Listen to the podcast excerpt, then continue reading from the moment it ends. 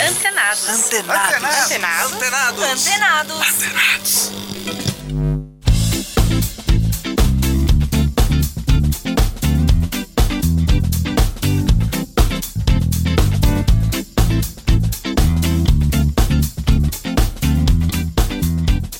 Olá, está no ar o Antenados aqui pela Rádio Bandeirantes FM 90.9, AM 840, pelo aplicativo Band Rádios e também radiobandeirantes.com.br. Eu sou Danilo Gobato e neste mês estamos relembrando algumas entrevistas marcantes, convidados especiais que passaram por aqui no ano passado. Na edição de hoje, o chefe Rodrigo Oliveira, o criador dos famosos dadinhos de tapioca. Rodrigo seguiu a tradição da família e mantém até hoje o restaurante Mocotó em São Paulo. Tem ainda um bate-papo com a primeira vencedora do Masterchef Brasil Profissionais, Daisy Paparoto. Lembrando que você pode interagir conosco pelas redes sociais, arroba Danilo Gobato no Facebook, Instagram e Twitter.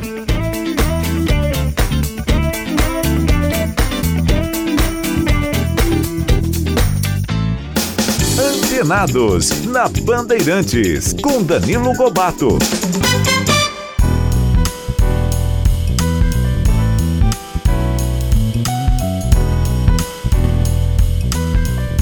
Muito bem, hoje recebendo aqui nos estúdios da Rádio Bandeirantes em São Paulo, um dos chefes mais importantes do Brasil, ele já foi considerado um dos 100 brasileiros mais influentes, chefe do ano, personalidade gastronômica do ano, Rodrigo Oliveira. Tudo bem, Rodrigo? Seja muito bem-vindo. Prazer estar aqui nessa casa, que eu admiro tanto. Bom estar com você. Prazer é meu. E aí, você não gosta de ser chamado de chefe, Rodrigo? Ou agora você já aprendeu, já se acostumou? É, na verdade, não tem um problema em ser chamado de chefe, que é o cargo que eu ocupo, mas minha profissão, é, minha formação né, é cozinheiro. E, e, você pode ser um chefe de redação também, ou, né, mas é, é, eu prefiro chefe de cozinha. Pode ser em português mesmo, né? Por que não? Ô, Rodrigo, seu pai tentou, tentou, mas não conseguiu te afastar aí da gastronomia, né? Pois é, eu, eu acabei descobrindo isso muito depois, mas o que me levou uh, para gastronomia foi justamente meu pai. Porque. Tudo começou, né? Sim, sim. No princípio do Mocotó, quando ainda era um, um, um botequinho bastante humilde, é, era lá que meu pai passava o dia inteiro. Trabalhava talvez das 8 da manhã às 10 da noite. Então era a única maneira de eu estar perto dele. Meu pai sempre foi meu herói. Então é, é, lavar louça era um, era um preço pequeno a pagar para estar perto dele mas nunca me incentivou, nunca, nunca fez, enfim, festa de me ver lá. Por saber, ralando. será que a realidade é dura? Você passa muito tempo na cozinha, perto do, do fogo, né? Um lugar, não é um lugar agradável, né, Rodrigo? É, tem ali a quentura, tem também as coisas que dão errado. É, acho que é por isso também. Você acredita nisso? Sim, não tenho dúvida nenhuma. Meu pai, um sertanejo, né? um, um migrante típico, veio com pouquíssima instrução, nenhum recurso e com certeza queria evitar que os filhos passassem pelas mesmas coisas. E certamente ele é, imaginava os filhos formados e, e trabalhando é, é, em alguma profissão que naquele momento parecia ser mais nobre do que o que ele fazia mas é, servir, é, cozinhar, cuidar, nutrir as pessoas é, tem muita nobreza. Né? A gente entende que o restaurante tem uma missão fundamental que é fazer com que as pessoas saiam melhores do que entraram. É, é para isso que existe o restaurante, né? para restaurar. E primeiro, no primeiro momento, fisiologicamente, né? nutrir o corpo, mas também é, cuidar da alma, né, da, da emoção das pessoas. Quem, quem não se sente tocado por um bom acolhimento, né, por um sorriso, por um olhar. Até a questão de. Né, a gente fala que a mesa une as pessoas, não é? Então tem também essa questão de confraternizar também ao redor de uma mesa, né, Rodrigo? Claro, grandes negócios ou momentos familiares estão sempre em torno da, da comida, né? Assim como a cultura é, ela surge em torno do fogo, do alimento. é, as, as, principais relações sociais é, é, ser sempre em torno de uma mesa. Você define o Mocotó, que é o restaurante que você é, comanda aqui em São Paulo, é, como, abre aspas, uma cozinha que é feita com os olhos no mundo e os pés sempre firmados no sertão. Fecha Sim. aspas. Mocotó segue fiel ali às origens de quando ainda era a Casa do Norte, Mãos Almeida, né, Rodrigo? Sim, sim. A gente. É, é, é bastante curioso. O, o, Mocotó, por algumas pessoas, é, é, é visto como um restaurante super tradicional e por outras como um restaurante inovador dentro desse segmento de cozinha sertaneja. E as duas é, visões, esses dois olhares me, me parecem corretos porque a gente entende mesmo a tradição e a inovação como momentos diferentes do mesmo processo. Eu, eu gosto de pensar que a tradição nada mais é do que uma inovação que deu certo. Alguém um dia salgou a carne, viu que ela se conservava melhor e isso virou uma tradição, né? uma inovação. Em algum momento é, agregou valor ao produto, ao mercado, à sociedade e virou uma tradição. E aí a gente percebeu é, que também ficava mais gostoso. Então, mesmo depois dos freezers, das embalagens a vácuo, a gente continua fazendo carne sol, porque uhum. achou gostoso. Né? E, e, aí a gente acredita que as tradições se atualizam e também novas tradições são criadas. Como, por exemplo, o caso dos dadinhos de tapioca. Não, esse é um capítulo à parte aqui. esse aqui é um capítulo à parte. Bom, já que você entrou, então já vou aproveitar aqui o gancho, eu preciso falar, viu, Rodrigo? Ele já até já sabe, já contei para ele, eu sou viciado nos dadinhos de tapioca do Mocotó, dica-se de passagem, porque depois da criação do Rodrigo, gente, a criação das jeans tapioca desse cara aqui, do Rodrigo Oliveira. Receita típica da Vila Medeiros. e, e depois foi um estouro, foi um sucesso. Hoje você vê em casamento, em grandes eventos, em coquetel, você vê no café da manhã, nas, vê... nas gôndolas de supermercado, em vários sabores. Você vê de tudo um pouco, é, mas o original é do Rodrigo. Bom, então já que você é, entrou aí, Rodrigo, eu queria saber. É, desse sucesso aí, como que você enxerga, né, hoje a receita sendo multiplicada não só no Brasil, tem restaurantes no mundo inteiro Exatamente. fazendo os dadinhos de tapioca. Como que você vê esse sucesso dos dadinhos? Olha, eu, eu vejo muito mais como uma homenagem do que como plágio, né? É, em, em alguns menus ao redor do Brasil e do mundo você vê menção ao, ao mocotó, mas mesmo quando não há, a gente sente que é uma homenagem. E, e acredito que o mérito da receita está na sua simplicidade. São poucos ingredientes: tapioca, queijo, de coalho, leite, numa matemática muito bonita também, uma parte de tapioca, uma parte meia de queijo, duas partes de leite, é, e que dão espaço para intervenções. Você pode colocar seu toque especial. Tem gente que coloca uma ervinha, tem gente que coloca um queijo diferente, tem gente que assa. Então essa a simplicidade mais a versatilidade de você poder né, colocar algo seu ali e além de ser gostoso, eu pelo menos acho gostoso, faz com que o, uma, uma receita, enfim, seja assimilável, né? E, e realmente o, o, os dadinhos né, é, já, já perderam a propriedade, o que, algo que eu vejo com muito gosto também. Um professor me disse: Olha, não se preocupe se estiverem se te copiando se preocupe se deixarem de copiar. Foi o Lohan que te falou isso, não foi? Chefe Lohan Sodor, né? grande mestre. Ô, ô, ô, Rodrigo, é, hoje o Mocotó ele é mais conhecido é, pelo caldo de Mocotó, que dá nome ao restaurante, pela carne de sol ou pelos dadinhos de tapioca? Olha, é tudo junto e misturado. Não, o mais pedido eu... continua sendo a carne de sol. Ou agora o, já, já... A, a, o baião de dois, baião de dois. É, o item isoladamente mais pedido porque ele é o acompanhamento principal, não importa qual seja a sua pedida. Né? Por exemplo, se você for comer um cabrito guisado com mandioca, é, é, que, é, que é um dos nossos guisados mais pedidos, você vai pedir baião de dois. Se for comer a carne de sol, que é o nosso best seller desde o primeiro dia, foi o primeiro prato que eu coloquei no cardápio, a carne de sol, quando, quando assumi o restaurante em 2004 É... O, o, caldo tá lá desde a origem, né? Caldo desde a origem. O, o menu original tinha quatro itens: mocotó, favada, sarapatel e o baião de dois. E todo o resto veio vindo e o primeiro prato que eu coloquei foi em 2004. E, e olha que eu lavei muita louça para conseguir colocar um prato no cardápio. Comecei em 93, né, com 13 anos. E foi em 2004 que eu consegui, a muito custo, colocar alguma coisa minha no, no cardápio, que era carne de sol, e está aí até hoje nosso, nosso grande campeão, assim. E é uma carne, é, é, um, é um processo bastante tradicional, mas que a gente faz de uma maneira bastante especial também. Carne de angus, salgada e curada na casa, temperatura controlada. Processo dura ao todo 5 a 6 dias. Aí finalizada na brasa com manteiga de garrafa, servida com alho assado, pimenta biquinho, chips de mandioca e o molho do próprio assado. É, a gente tá aqui no telão com as fotos do Dadinho. É sacanagem, hein? Colocar aqui o Daniel Mesquita, que tá Isso no suíte. É sacanagem colocar aqui, né? A gente não almoçou ainda, viu, Daniel? Eu, acho, eu acho que isso foi uma indireta porque eu não trouxe os dadinhos.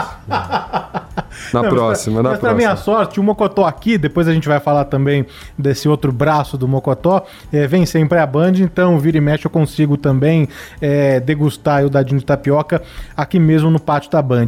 Antes, vocês serviam o dadinho de tapioca com molho de manga é, ou mexerica, não era? Com, com pimenta e tal. E a história do molho também é muito curiosa, não é, é Rodrigo? E mais uma vez preciso citar o chefe Lohan, estava logo depois da faculdade, estava fazendo estágio ali. Aí ele voltando de um congresso em. acho que era Frankfurt, enfim, um congresso na Alemanha, um congresso de alimentação. Ele veio com umas garrafas enormes de um molho tailandês, de pimenta agridoce. E para cozinha, para a gente comer lá, ele não tinha nenhum interesse né, gastronômico naquilo, simplesmente deve ter ganho de amostra e deixou lá na cozinha para a gente comer. E eu me apaixonei pelo molho. Falei, nossa, olha isso, meu, olha esse molho tailandês, que incrível, deve ter as especiarias mais raras, deve ter as pimentas mais exóticas. Aí, quando eu fui investigar o rótulo, tinha lá vinagre, alho, pimentas vermelhas, sal, açúcar e tapioca. É, é, a fécula de mandioca. falei, não é possível, isso é um molho brasileiro é, é, é disfarçado de tailandês. Por isso que ele casa tão bem né, com, é. com o nosso paladar. Eu falei, quer saber? Vou, vou fazer esse molho. Até hoje vocês fazem o um molho então lá no Mocotó. Sim. E você vende também a garrafa, não vende vendemos, mais? Vende ainda, vendemos. Né? E, é, e é um molho orgânico. A gente desenvolveu uma receita muito especial com vinagre orgânico de manga ou laranja, alho assado, um mix de três pimentas, que é dedo de moça, malagueta, biquinho. E, e aí um parceiro da, da fazenda Jatobá de orgânicos cultiva essas pimentas, é, preparam em vaso molho com certificado orgânico. Então é bom para você, bom para o planeta. o é importante a gente falar aqui do molho também, claro, não só do, dos dadinhos, porque faz toda a diferença também, né? Não, Dá um claro, toque. Eu acredito que o molho tem metade da, da, da responsabilidade pelo sucesso do, do dadinho. Tem gente que leva para casa o molho para comer com pipoca, para comer com banana, é, é, enfim, para usar no preparo de receitas. É, é realmente um, um outro preparo bastante versátil. Você já conseguiu registrar a marca? É... Tá, no, tá no processo ainda ou você abriu mão? Na verdade, a gente já é, é, pensou em registrar a marca para nos proteger, porque imaginei, imagina chega alguém, uma grande rede de fast food, por exemplo, coloca o dadinho no menu e registra a marca. E aí de repente nós não podemos mais usar os dadinhos. Sim. Aí a gente fez uma consulta, viu que não era possível registrar a marca por causa das balas dadinhos, né? Dos, do, hum, dos dadinhos de amendoim. De amendoim. Aí a gente ficou tranquilo, a gente falou, pô, se a gente não pode, ninguém mais pode. Então, então ficamos despreocupados. Não, porque teve também um episódio. É... Bom, já vou, entrar aqui então no Mocotó aqui, né? Porque o Mocotó é, tem também agora diversas ramificações, né? Sim. Tem o Mocotó café, Isso. Ele segue com duas unidades Sim. e a mesma proposta da, da casa mãe, né? Com alguns Sim. pratos ali e tal. O Mocotó aqui, que é o food truck, que vocês rodam, inclusive aqui na Band, para minha alegria, é. E vocês têm também, que a gente tava batendo aqui um papo é, antes, sobre o serviço de, de festas, de eventos também, para levar o Mocotó até a casa das pessoas, para algum Sim. evento. Ah, e além disso, esqueci de mencionar aqui o balaio, é, que, que leva a sua assinatura, que fica dentro do Instituto Moreira Salles. Sim. Então também a gente tem diversos braços aí do Mocotó. Falando do Mocotó aqui, que é o Food Truck, é, tem também um episódio interessante que aconteceu no Lollapalooza, envolvendo os dadinhos tapioca, não foi, Rodrigo? Sim, sim. Enfim, há, há alguns anos a gente foi convidado para participar desse evento. E aí eles pedem uma prévia do menu e a gente mandou, é, enfim, um, uma seleção né, de, de, pratos clássicos do Mocotó. E bem, aí perto do evento, é, liga o, o, alguém da organização e fala, oh, desculpa, precisava que você revisse o cardápio, porque tem um conflito aqui. Claro, né? Vamos ver. É que os dadinhos já tem alguém servindo, então é, você não vai poder servir. É, é, você é o criador, né? Exatamente. É, enfim, a gente deu muita risada lá e falou, não, acho que deve ser uma piada de alguém, mas enfim, conversamos lá e aí a gente falou, tudo bem, se, se, se alguém já tiver é, é, se comprometido a fazer, não, não vai ser grande problema, a gente pode servir outra coisa. Mas por fim, é, a pessoa que ia fazer acabou não participando e a gente levou os dadinhos de tapioca, os originais da Vila Medeiros. O Antenados faz o primeiro intervalo comercial. Na volta, vamos continuar o bate-papo com o chefe de cozinha, Rodrigo Oliveira.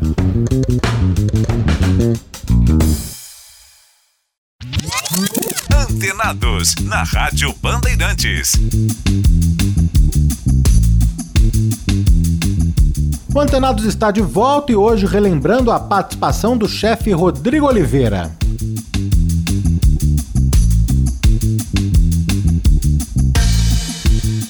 Ô, Rodrigo, falando então um pouquinho do, do food truck, deu certo isso? Você, entrou no momento que os food trucks estavam crescendo aqui, né, no, no Brasil. Hoje, poucos sobreviveram, né? Você tem Sim. que ter bala na agulha para manter esse projeto, é, conseguir rodar, levar, manter também a qualidade, não é? Do, do no, no seu caso, do restaurante no carrinho, né? É, deu certo o Mocotó aqui? Deu muito certo. É um projeto do Ricardo Lima e do Diógenes São Paulo, que trabalham no, no Mocotó. É, eles tiveram a ideia bem no auge. E eu falei, ó, se tiverem interessados nisso por conta da moda do, dos trucks, é, não contem comigo.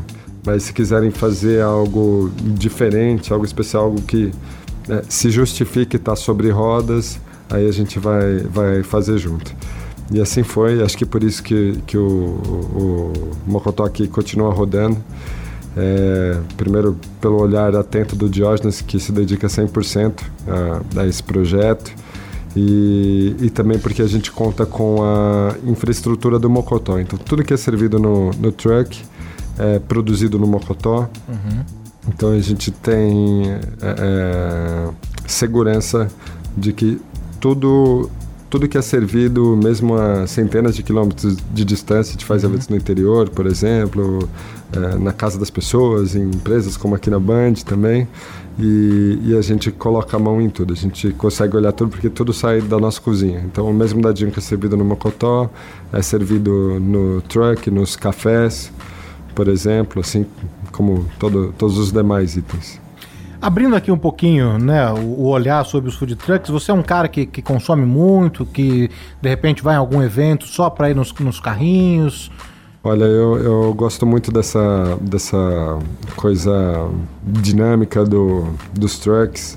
De, por exemplo, imagina como aqui na Band, usando esse exemplo, você ter numa semana acarajés e um gosto de comida baiana, depois um caminhão, uma barraca de pastéis, que é o que eu vi agora há pouco ali. Que me Daqui deu... a pouco o Rodrigo vai lá pegar um oh, O cheiro estava incrível, com certeza passo por lá. É, um dia baião de dois e, e com uma estrutura é, fixa, você não, não conseguiria ter isso. Mas eu, eu, eu olho com, com bastante critério para isso, porque tem coisas que não fazem sentido estar tá sobre rodas. Hum? Eu, eu, vou falar do pastel da Sueli, se me permite, lá na Nossa Senhora do Loreto, que é uma vizinha extraordinária que tinha uma Kombi já talvez há 20 anos, é, servindo talvez um dos melhores pastéis de toda a região maravilhosos, enormes, inclusive, quibes, enfim, coxinhas, numa Kombi. E aí veio a moda dos food trucks e ela com a modesta e apertadíssima Kombi dela. E óbvio que ela comprou um caminhão, certo? Errado. ela fechou a Kombi, pegou um ponto do outro lado da rua, em, em frente quase de onde ela estacionava a Kombi. Uhum. Então tem muito mais espaço tem muito melhor estrutura. Com certeza o aluguel que ela paga é, é, viável e compatível com, com a operação e ela trabalha com mais qualidade, com mais conforto para ela e para a equipe dela. É, consegue produzir ali e na Kombi não conseguia produzir. Então é, é, é preciso olhar com bastante cuidado para saber se faz sentido a comida tá, tá sobre rodas. Uhum. Porque comida boa é comida boa, não importa se tá numa portinha, se tá numa barraca na rua, num restaurante. Rodrigo, falando um pouquinho aqui, eu abri aqui o programa falando é, que você foi eleito, considerado um dos 100 brasileiros mais influentes, chefe do ano, personalidade gastronômica do ano participa de programas de televisão, é, tem o seu nome sempre né, ali entre os chefes mais bem renomados e tal, o Mocotó também, tem as estrelas todas. Como que você lida com isso, com esse status? Você é um, cara muito simples, muito acessível, muito aberto. É, como que você lida, né? Com essa é, fama mesmo, né? Que hoje os chefes é, ganharam, né? Acho que por conta dos realities, até por conta da internet mesmo, todo mundo tem ali um perfil nas redes sociais, então as pessoas que visitam o restaurante sabem quem é o cozinheiro, né, por trás daquele Sim. prato. Como que você lida e enxerga tudo isso? Olha, é, é, eu estou numa posição delicada para falar sobre isso. Me considero mesmo o chefe de cozinha mais conhecido do quarteirão, na Vila Medeiros, porque não tem outro restaurante ali, só tem o Mocotó mesmo. Mas, é, do fundo do coração, acho que o reconhecimento aos cozinheiros e chefes de cozinha é merecido. Assim como a gente presta homenagem a um cantor, um ator, é, que entrega um momento de desconexão, por exemplo, né, de você estar num show ali e por, por, por alguns instantes poder né, tirar a poeira da alma como é, Picasso disse uma vez, né, que essa é a função da arte, né, chacoalhar a poeira da alma. É, a, a, cozinha tem esse poder também. E o, e o cozinheiro talvez, é, é não, não, acho que cabe o, o, rótulo de artista, acho que também é inútil entrar nessa discussão se uhum. gastronomia uhum. é arte ou não mas é alguém que é, abre mão de feriados, de folgas, finais de semana, de almoços e jantares com a família diariamente para entregar saúde, prazer e, e, eu acho justo o reconhecimento. Mas tem uma, uma perversidade nisso que quanto mais sucesso faz um chefe de cozinha, um cozinheiro, menos ele cozinha. Menos ele está na cozinha. Por exemplo, para dar essa entrevista, eu tive que sair da cozinha, literalmente no meio da cozinha. Ainda bem que não tem é, é, uma câmera que capta o cheiro, que senão eu ia estar tá cheirando dadinho de tapioca nesse momento. Mas é, é para fazer eventos, para dar entrevistas ou fazer uma campanha é, publicitária, você tem que se afastar do que é a, a, a essência do seu ofício, né? Que no, no meu caso é cozinhar. E, e isso é inevitável. Agora, acho que o grande é, lance aí é encontrar equilíbrio, porque se fechar no restaurante também é, pode ser limitador para si mesmo, para a equipe. Quando a gente viaja o mundo para cozinhar, sempre traz coisas importantíssimas na bagagem, né? ideias, produtos, técnicas gera intercâmbio, gera trocas, mostra, representa o Brasil, né? De certa forma, eu sou, acabo sendo junto com meus colegas cozinheiros que rodam o mundo aí em eventos. Acabei de chegar do Chile, por exemplo, acabei mesmo anteontem. é, onde fui cozinhar, é, é, como se fôssemos embaixadores ineleitos né, do, dessa cultura, essa herança gastronômica brasileira. E junto com, com esse poder, né, com esse alcance, vem grande responsabilidade. E a gente está num momento hoje na história importantíssimo, porque é, especialmente pela boca a gente está não só colocando nossa própria saúde em risco, como a saúde do planeta. Cada vez que a gente escolhe o que coloca no prato, isso tem um impacto tremendo, que pode ser positivo, negativo, neutro, mas hoje, com, especialmente no Ocidente, com o sistema que a gente gerou, a gente está é, é, experimentando o pior dos dois mundos, né? É, é, muita gente passando fome, subnutrida, desnutrida e, e gente com todo tipo de problemas é, relacionados ao excesso, né? diabetes, hipertensão, câncer. Então, acredito que o chefe de cozinha tem papel fundamental na reforma desse sistema. Fundamental. E primeiro dentro dos seus restaurantes, claro, mas quando lhe é dada a voz, é importante que a mensagem é, é, seja clara, porque o, o, cozinheiro tem ou deveria ter essa consciência, né? Rodrigo, você é um cara que, que viaja muito, estava falando agora da, da, sua visita ao Chile. É, a gente sabe, né, que algumas coisas nossas aqui, como a música, por exemplo, a bossa nova é, chegou e é reconhecida, não é lá fora, a gente tem esse status mesmo. É, como a nossa gastronomia é vista lá fora, você que é um cara que transita também muito bem aí, tem contato com outros chefes. Sim, é, é, eu sinto que ainda tem um, um certo exotismo é, referente ao Brasil e também alguma ignorância porque é, o, o, Brasil é muito difícil de compreender até para o brasileiro. Imagina que se a gente começar a falar aqui de tucupi, priprioca, é, puxuri, para a maioria das pessoas aqui no Sudeste, por exemplo, vai parecer comida alienígena, não é? E, e esses são ingredientes dessa cozinha paraense, é, tradicional e moderna que estão ganhando o mundo. E é um trabalho ainda de longo prazo apresentar o Brasil como acredito que deve ser apresentado, sem folclore, sem caricaturas, sem é, excessos, né? um Brasil essencial, moderno, rico, saudável, diverso. E é, no exterior a gente ainda percebe que a, a presença brasileira está segmentada, é, gastronomicamente falando, está uhum. Tá segmentada nas churrascarias, que são um grande sucesso e são um produto com cara brasileira, né? Um, um, um, um sistema criado aqui de serviço que é, que é muito é, é impactante, né? Para quem não conhece. A gente que cresceu vendo Sim. isso acontecer, parece, pô, meu, rodízio. Mas... Aquelas carnes chegando, pingando na mesa, né? Você coloca ela assim ou não, né? Sim. Mas para quem está vendo isso pela primeira vez, tem uma opulência, né? Que não é um sistema que me agrada em, em especial, uhum. é, é, especialmente por colocar a carne no centro da, da, da refeição. E eu acredito que nem, não só nosso organismo não consegue lidar com isso, como a natureza não consegue lidar com isso.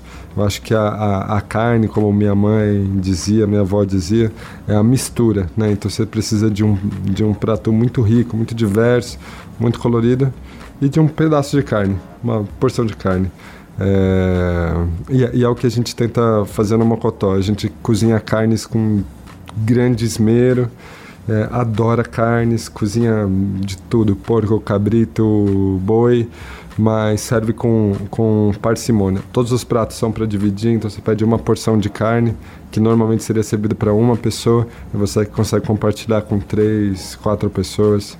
E eu, eu acho que a, a, a reforma desse sistema alimentar passa por aí, de, de tirar é, o foco é, de protagonismo da, das carnes e colocar é, numa infinidade de outros produtos, né? Porque imagina a gente come que seis, sete bichos diferentes, peixe, boi, frango, enfim mas olha a infinidade de vegetais que a gente tem à disposição. E para o cozinheiro é um tremendo desafio e prazer poder imaginar, puxa vida, como é que eu posso cozinhar essa beterraba hoje? E tem milhares de, de maneiras. A gente mesmo já serviu beterraba, acredito eu, de 100 maneiras diferentes. Rodrigo, para a gente encerrar aqui o nosso bate-papo, é, para você voltar lá para o restaurante, senão a turma vai ficar brava comigo, né? a gente tava falando aqui, você é, comentou do, do, do, churrasco, mas para você, qual é o prato que melhor define o Brasil? Nossa, essa é a pergunta de ouro, porque é, a gente há, há pouquíssimo tempo, junto com a Apex, montou um grupo de estudo de chefes de cozinha, pesquisadores de diversas áreas, entre sociólogos, historiadores, é, antropólogos, para tentar encontrar um, um, um, grande ícone representativo da, da cozinha brasileira. Porque acredita mesmo que é, você não consegue reduzir uma cozinha rica e diversa como a brasileira num prato, Sim. mas que ajuda muito a vender, espalhar a mensagem. Quando você pensa em Itália, você pensa macarrão. Sim. Quando você pensa peru, ceviche. Quando você... Tem o fish and chips na, na é, Inglaterra. É, exatamente. Então, é, é, é, ajuda a espalhar a mensagem, né? É como se fosse uma, uma um abre-alas para tudo que vem agregado a isso. Eu, eu tenho dificuldade de apontar um prato, mas acredito que um deles, que eu amo, tem todos os predicados para ser esse ícone, que é a tapioca. A, a tapioca, esse bijuzinho que a gente prepara é, é, é, cada vez mais né, nas nossas manhãs e lanches da tarde. É, é um prato é, nativo, daqui uma técnica indígena, um produto que nasce na América do Sul e, e, muito mais muito provável que no Brasil mesmo, né, no, no que hoje é, é território brasileiro. É, a, a, apresenta também uma técnica indígena de domesticação da, da mandioca, né, do seu processamento. E é saudável, é delicioso, é versátil, porque você pode rechear com qualquer coisa. A gente é, faz há muitos anos já é, é, tapiocas com massas diferentes, hidratada com café, com beterraba, com cenoura, couve, enfim. E, e, acredito sim que ela poderia ser um dos nossos ícones e que a, da mesma maneira que ganhou o Sudeste há, há, poucos anos, né? Simplesmente porque alguém teve a ideia de hidratar e deixar peneirada na gôndola do supermercado. Mas eu vou contar para vocês, ó, para fazer tapioca em casa, polvilho doce, um pacotinho de 500 gramas, 300 gramas ou 300 ml de água, uma pitada de sal, mistura tudo, peneira, é infinitamente mais gostoso do que essa massa que você já compra hidratada. E ainda te dá a chance de você poder brincar com a tapioca em vez de água, colocar, sei lá, um chá de capim santo, café, um suco de beterraba, algo assim. Você come você todo dia, Rodrigo? Tapioca? Não, como com frequência, mas não todo dia. Eu, eu sou um padeiro enrustido também, a gente faz pães no Mocotó, dos quais eu me orgulho muito, com farinha orgânica do, do sul do, do Brasil, de fermentação natural. Então a gente alterna nossos cafés da manhã e lanches entre tapioca, pão, cuscuz. Bom, eu queria agradecer muito aqui a visita, a presença do Rodrigo Oliveira, do Mocotó. Faz tempo que eu tô aqui para marcar essa, esse bate-papo aqui com o Rodrigo, um cara que eu gosto muito, admiro bastante. Reforçar aqui o endereço do Mocotó. Nossa Senhora do Loreto, 1100, Vila Medeiros, na Quebrada o Mocotó aqui rodando, então pode ser que apareça aí no seu evento, num grande festival de música, aqui na Band, tomara que venha logo aqui. Daqui a pouco a gente desce lá, faz uma pressão no RH, né? Oh, vamos que vamos. Rodrigo, obrigado, viu? Danilo, obrigado, obrigado aos ouvintes, espero que tenham se divertido. E também eles esperam para um brinde a qualquer hora no Mocotó, no balaio, nos cafés. É isso aí, um abraço, obrigado. Obrigado.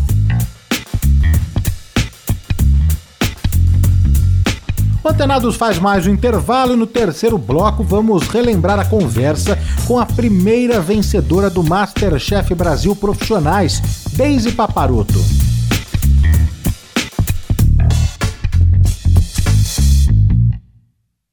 Antenados na Bandeirantes.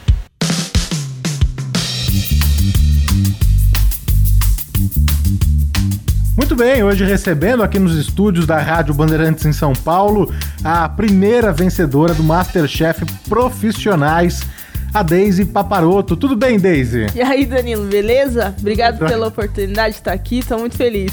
Feliz estou eu, feliz estamos, né? Estamos nós, né? É. Só quem trabalha aqui sabe a crise de riso que a gente teve antes do nosso bate-papo. Mas assim que é bom, né, Daisy? É isso aí. Ô, Daisy, mas é, você também tem esse jeito é, bem-humorado, né? De, de, encarar a vida assim, é, né? Eu acho. Ah, melhor, né, Danilo? Ah, qualquer um pode falar o que quiser de você. Se você acreditar ou não, né? Isso aí, melhor fazer piada com você mesmo. Ô, Deise, e no Masterchef, é, para quem acompanhou como eu, você mostrou um lado é, muito calmo, muito tranquilo na maioria das vezes, né? Claro que tem momentos mesmo que a gente precisa é, transbordar, né? A Daisy, ela é a base de chá de camomila? O que acontece com a Daisy? Cara, na verdade, tipo, vai, uns oito anos atrás eu era até sem, sem pavio, sabe? Eu era bem estourado mesmo, mas. Aí eu me converti, né? Conheci Jesus e aí eu fiquei assim. O Espírito Santo me deu essa paz dele, porque eu não tinha mesmo. E eu comecei a entender as coisas de uma outra forma, né? Então, é, não preciso me apegar no que as pessoas falam, eu me apego naquilo que Deus já falou que eu sou. Então isso me, me deixa mais segura e tranquila. E mudou muito, então, a sua, seu jeito de lidar com as pessoas. Muito, a, muito. A, a, resposta mesmo que você tinha, né? Porque às vezes, né, Deise, quando a gente tá num dia atravessado, né? É, então a gente já cumprimenta a pessoa com, com aquela má vontade, mas também tem essa, esse retorno também Sim. do outro, né? Então é. também você sentiu que é, modificou ali o seu dia a dia no ah, trato com demais. as pessoas? Ficou muito mais leve, né? Muito, muito mais leve. Nossa, mas era muito estressada mesmo. E eu até falo pra você, uma vez, eu, quando eu era chefe faz 10 anos atrás, pra você ver como era tanto sem pavio que os funcionários queriam estourar o pneu do meu carro com a faca. Meu Deus! É. Mas daí depois aconteceu isso de bom na minha vida, né? Que eu falo que eu conhecia Jesus de ouvir falar, né? E daí, sabe quando você conhece de verdade? Agora, gente, se conheceu hoje, uhum. a gente super tá se divertindo. Então uhum. foi uma coisa especial que aconteceu assim em mim, né? E aí eu voltei nesse restaurante que eu tinha até saído e falei, gente, desculpa, me perdoa, né? Eu era muito grossa mesmo e tal. E desde então Deus foi me moldando assim e eu percebi que é uma diferença muito grande como você encara até as coisas da sua vida, sabe? Porque Deus ele já fala que você já é abençoado, que você é, tem todas as bens, que você já é, então você não vai ser, entendeu? E aí, quando você pega essa verdade, você fala, ai, tanto faz que as pessoas estão falando, entendeu? Deus já falou que eu sou o contrário. E, e, por que esse momento tão, é, assim, intenso, né, com, com a religião, com a fé? Aconteceu alguma coisa no meio do caminho para essa mudança pro, do 8 pro 80? Não, você acredita que não? Foi um convite mesmo, uma amiga, eu falei assim... Eu tinha até raiva. Sabe, esses crentes chatos, nada a ver. E eu falava assim, ah, eu vou só porque tá me enchendo muito saco, sabe? E aí eu fui. e aí eu fui tocado de um jeito que eu nunca imaginava, né? E, e foi essa mudança. E mudei muito mesmo, né? Eu. Ah, personalidade, jeito. Isso há 10 anos que você comentou. É, faz oito anos que eu sou convertida, anos. é isso. Dez anos que eu trabalhava naquele restaurante Ah, é verdade. Oito, é. oito anos, então, desse processo. Desse processo. Hum. Falando aqui um pouquinho ainda do, do Masterchef, né, que foi um episódio muito marcante é, na sua vida, imagino, né? É, afinal, ela rendeu muito, né? Ela foi destaque até é, é, na imprensa ah, internacional, foi, né? Foi. É, eu me lembro que na quarta-feira, na época o Masterchef era ainda às terças, terças, né? Eu me lembro que na quarta-feira de manhã, um dia depois da sua vitória, você participou de uma live aqui com a gente na Rádio Bandeirantes, naquele outro estúdio ali atrás. É, e foi uma das mais acessadas, foi uma das é mais mesmo? compartilhadas. Uau. Como que você vê, como que você viu, não é? Tudo aquilo que aconteceu na sua vida, essa montanha russa, né? Que de uma hora para outra Exatamente. você ganhou o noticiário aí da imprensa não só né, brasileira, mas internacional também, né? Cara, é muito louco o que acontece na sua cabeça, né? Você tem que até estar tá meio preparado, assim. Na verdade, não falo nem preparado, porque você não sabe o que vai acontecer. Mas, tipo, um dia você come pão na padaria tranquilo e no outro você não consegue, né? você vai na feira, come seu pastel, no, no outro dia não dá. Então, esse boom que dá é uma coisa muito louca. Então, você tem que ficar com pessoas ali que são firmes com você, do seu lado, para falar Daisy né? Vamos lá, olha, calma aí, né? Porque é um boom tão grande que às vezes você não consegue nem lidar, sabe? Chega a ser até. Ah, cara, você fica meio até estressado, né? Porque, cara, eu sou uma pessoa simples, eu gosto das coisas simples e eu faço as coisas simples também. Tirando aquela limusine que chegou hoje no pátio, hein, Daisy? Só quem viu, viu, minha gente? Brincando aqui com a Daisy. E e aí acontece tudo isso e você não sabe nem lidar. E aí você começa até a entender porque alguns artistas, sabe, dá um soco em alguém. porque tem gente que é até inconveniente, né? Mas aí você vai aprendendo, né? Conta um episódio que você passou assim que foi uma coisa muito chamativa aí. Nossa, cara, tinha um. Estava num velório, né, de uma amiga minha, a mãe dela tinha morrido. E, meu, eu fui e ela tava do meu lado, assim, e aí chegou uma pessoa, não acredito! Tira uma foto comigo. Eu falei, gente, pelo amor de Deus, respeita aqui a filha da.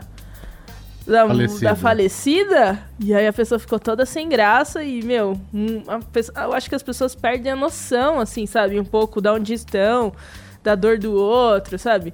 Não tinha problema nenhum a gente tirar foto, mas é que, meu, eu me senti até meio desrespeitando, sabe? Assim, a minha amiga, assim, que tava uhum. ali chorando no meu braço, assim. Eu achei meio delicada essa situação.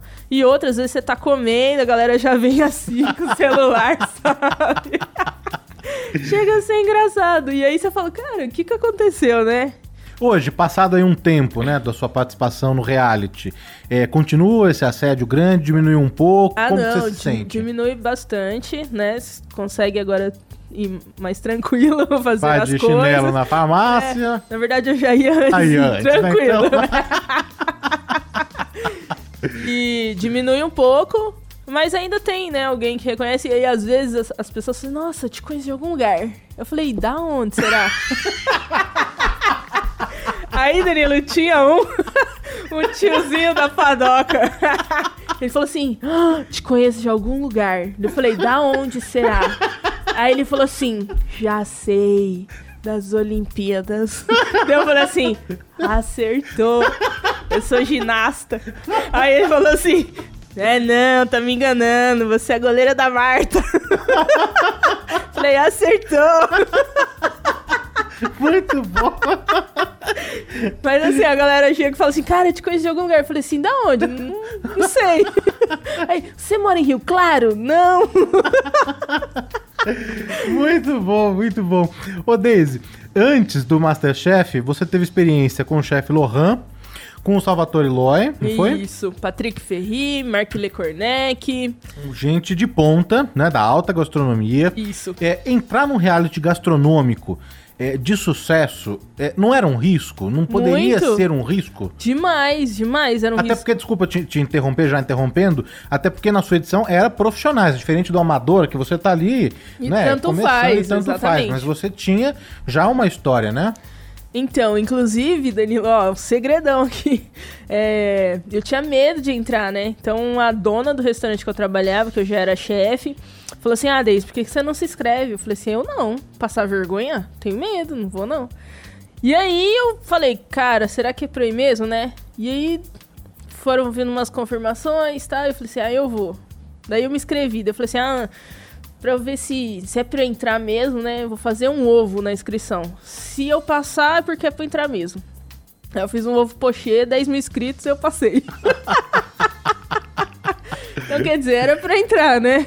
Só que, meu, eu sou uma pessoa. Na verdade, eu acho que o programa até me ajudou um pouco nisso, que antes eu era muito insegura, sabe? Eu sou muito exigente, muito. Então, se eu, se eu experimento uma coisa e eu, eu falo, nossa, não tá bom. E aí todo mundo tá falando, nossa, tá muito bom. E eu falo, ah, nada a ver. Então eu sou muito exigente comigo mesmo. Então, é por isso dessa insegurança, sabe?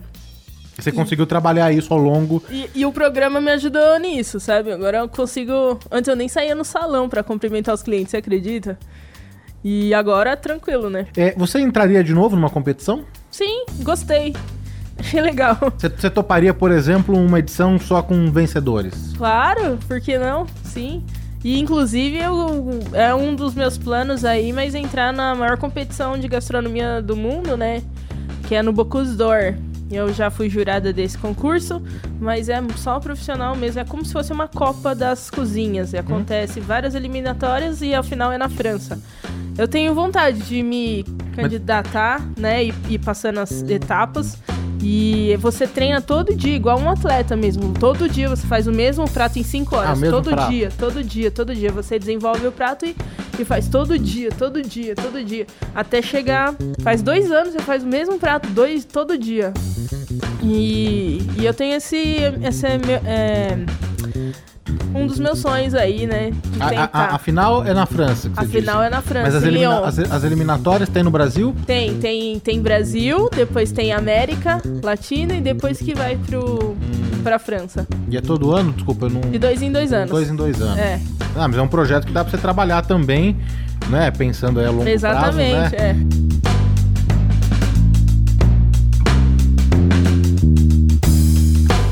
O Antenados faz mais um intervalo e no quarto e último bloco vamos continuar ouvindo as histórias e curiosidades de Daisy Paparoto, a primeira vencedora do Masterchef Brasil Profissionais.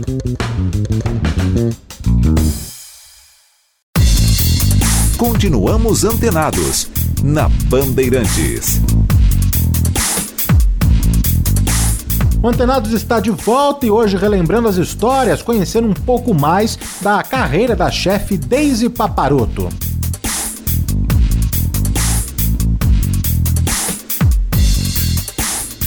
A Daisy hoje em dia trabalha com eventos, com Isso. palestras, com construção de cardápio, Consultoria, né? com consultoria, né? Fala um pouquinho, a gente tava conversando ali no sofá, muito interessante essa questão da consultoria, né? Porque tem muita gente que abre restaurante que não dá lucro, tem muita gente que abre restaurante, oferece ali nos primeiros meses, na inauguração, um cardápio recheado com muitas coisas e depois você vai vendo que o cardápio vai, vai caindo uma página por mês, né? Você vai lá depois de um ano e já não tem mais nada, Exatamente, é. né? É, conta um pouquinho desse trabalho que você faz, Daisy. Então, a gente tem. Eu tenho vários segmentos, né? Depende do perfil do cliente, o que ele quer pro negócio dele.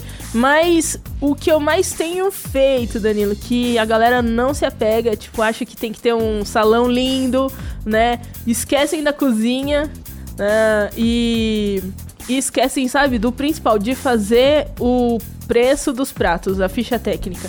Então eu já tive cliente que tava vendendo muito, muito, e o prato dele era o que mais dava prejuízo pro restaurante. Então se ele continuasse vendendo mais daquele prato, ia quebrar.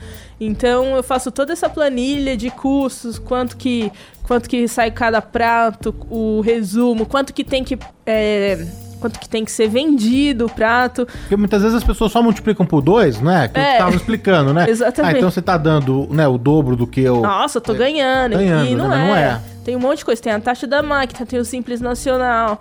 E você tem os 30% mais ou menos de custo fixo, custo variável. E entra tantas coisas que você tem que tá- colocar tudo dentro desse cálculo, né?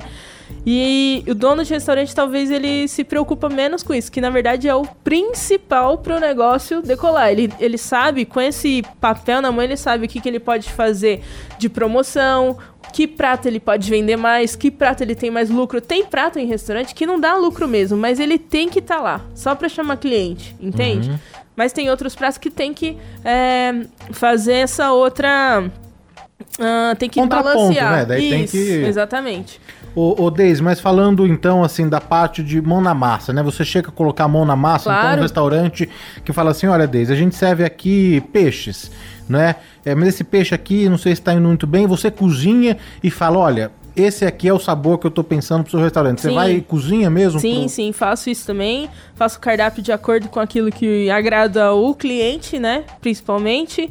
E desenvolvo até fornecedores pra ele, sabe? Ah, eu compro esse peixe, nossa, mas tá pagando muito caro, vamos, vamos pra esse.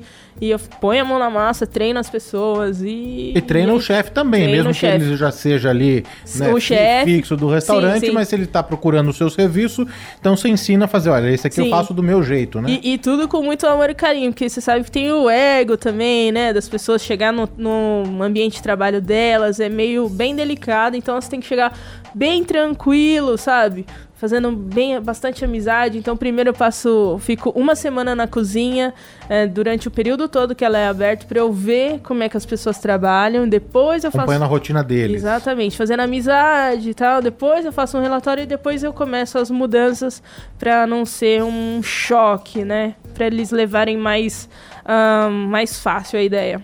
Tem até uma questão também da própria arquitetura da cozinha, né? Sim, a logística. Isso é muito. Meu, muito, às vezes é muito difícil porque o cara se preocupa tanto com o salão e aí esquece da logística da cozinha. Aí o cara tem que passar a cozinha inteira pra terminar de fazer um prato, sabe? E aí isso não é viável pro negócio. Então o cozinheiro ele tem que estar tudo ali na mão dele pra ser ágil, fácil, rápido e consequentemente ter uma, uma comida em pelo menos 15 minutos no, no máximo, né? Servir o cliente. E esse é o meu trabalho também. Você hoje tá mais é, concentrado aqui em São Paulo ou você parece serviços pro Brasil todo? Não, tem consultoria em Brasília, Curitiba, tem em Mogi das Cruzes, aqui em São Paulo. Onde que chamar, a gente tá indo aí. E daí, nesse, nesse seu projeto também, no seu trabalho, você assina? Assina o cardápio, né? Mas exige também ali um, um- um Tem um- padrão de qualidade que precisa ser seguido, tem, né? tem um contrato que tem que se- seguir fiel à receita para que a gente tenha um bom relacionamento. Você manter o seu nome ali no cardápio, né? Exatamente. E daí, vez ou outra, você é, procura visitar esse restaurante, você manda ali um, um amigo ou um inimigo, dependendo, né? pra provar ali, pra ver se tá seguindo a receita. Não, a gente faz a manutenção, às vezes uma vez por semana, em horários aleatórios, para a pessoa não saber o horário que você vai, né? Também não fica me, me identificando muito. Quando eu chego, o garçom já conhece, fala, não avisa. E aí, pra ver o que tá saindo realmente, ou às vezes também vou e só fico olhando o que tá saindo da boqueta, né? E isso aí você vai dando os, os toques, colocando a galera no, no prumo, né? Porque Mas de um modo geral, as pessoas é, costumam seguir, dá certo? Sim, sim, sim. É muito bom, muito legal. Muito legal mesmo. E fora os eventos, né? Que a gente faz jantar, faço jantares particulares e eventos também, que é muito legal. Particulares pra- pra, é, pequeno pote, médio Sim, pote, grande? E, sim. É, eu posso contratar desde pra um jantar lá em casa. Pode, eu já, eu, já fiz pra duas pessoas. Que legal. É muito legal. Fica bem. A mulher quis fazer uma surpresa pro marido no dia dos namorados. E aí foi bem. Casa- casamento. Casamento não fiz ainda, mas a gente pode ver. Que o casamento exige também daí uma A preparação. outra é, é um pouco mais delicado, né? Uhum. Deise, você segue também nas suas redes sociais, né? Instagram, YouTube e Facebook, Isso. né? O Twitter você deixou um pouquinho de lado ali os seus seguidores, né, Deise? Puxão de orelha aqui. É. você segue ali então no Facebook, Twitter, é, Facebook, Instagram, YouTube com vídeos. Com Sim. dicas, né? Outro dia assisti lá como fazer temaki. É, Esse eu não aí. aprendo de jeito nenhum. E olha que eu adoro culinária facinho, japonesa. mó legal fazer. Então, comecei agora a ativar o canal de novo no YouTube, né? Tá dando muito certo. E no Instagram, eu também faço dicas. Se você vê lá no- nos destaques, Uhum. né? Tem uma dica lá de um minuto e meio, mais ou menos, eu ensinando você a fazer alguma coisa. Então, se a galera quiser, corre lá nos destaques. Tem ostra, tem brócolis, tem várias coisas. E aí as a galera faz a receita, me marca, eu ainda reposto no- nas minhas redes, que é muito legal. Porque eu gosto de ver a cara que ficou o brócolis da pessoa, sabe? Bom, é, eu queria agradecer muito aqui esse bate-papo, sempre muito bem morado com a Daisy. E tem que ser assim mesmo, né, Daisy? Levar né, a vida com, Vamos com rir, né? alegria. E agradecer a Daisy e reforçar aqui pro nosso ouvinte: quer contratar a Daisy, quer seguir, quer conferir as dicas lá no Instagram, como faz temaki, ela ensina tudo. Se o Isso. seu brócolis tá verdinho, se não tá. É isso aí. É, é isso aí, né? aí. Lá no meu Instagram tem e-mail, tem telefone, só entrar em contato. É Daisy. É Daisy, né? Tudo, às vezes a pessoa não me acha porque escreve Daisy com E, né? E é Daisy. Minha mãe quis ser chique e pôs Daisy. Então é da YSE, paparoto, underline, Underline oficial. Oficial. Daisy, brigadíssimo, viu? Cara, eu que agradeço. Agora a gente. Essa risada aqui, gente, eu, eu vou, eu vou abrir aqui. Essa risada, porque antes da entrevista a gente tava vendo um monte de vídeo engraçado, né? Foi. Esses memes que viralizam na internet. Ai, muito e quase bom. que a gente não consegue começar a entrevista, né? Então agora a gente vai continuar pros memes, né. Daisy? Vamos correr lá pro, pra ver um monte de vídeo. Daisy, um beijo, obrigado, viu? Obrigada, Danilo. Até Até, próxima, mais. tchau. Tchau.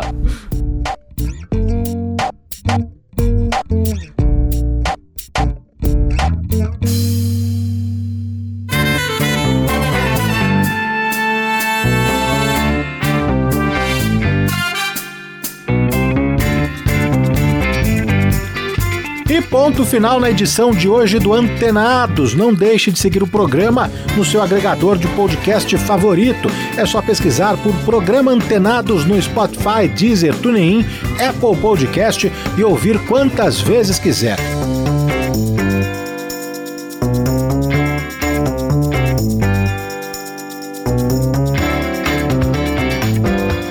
A sonorização foi de Caiame Martins e a apresentação foi minha, Danilo Gobato. Obrigado pela companhia, pela audiência e seguimos antenados por aqui. Tchau!